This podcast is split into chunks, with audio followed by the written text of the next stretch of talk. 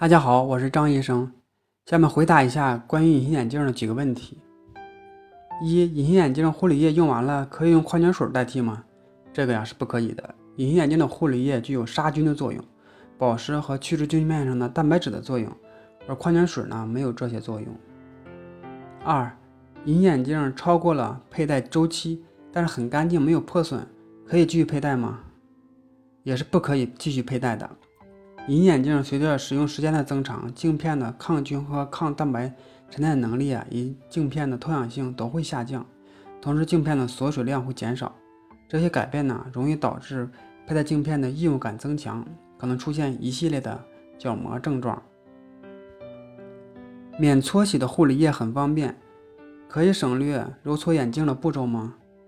这个不可以省略。实践证明啊，揉搓镜片比选择护理液更重要。经过揉搓的隐形眼镜片在显微镜下，蛋白的沉淀率啊明显减少。隐形眼镜护理液除了保湿、清洁、杀菌、储存以外，最主要的是去除蛋白质的沉淀的作用。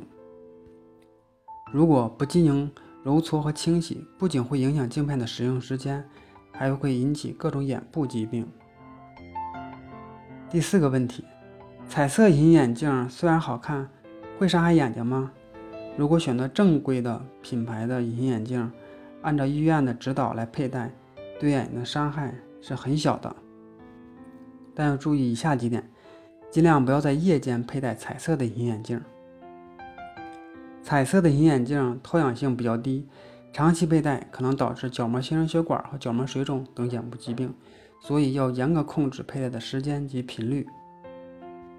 第五个问题。含水量高的镜片保湿比较好，不容易引起眼睛干涩吗？镜片的含水量越高，说明隐形眼镜的正常情况下需要的水分就越多。镜片材质相同的前提下，含水量越高，透氧性能就越好，镜片也越柔软，佩戴着也越舒服。但是隐形眼镜的含水量越高，吸水性能也就越强，会吸收泪水，眼睛就越容易干涩。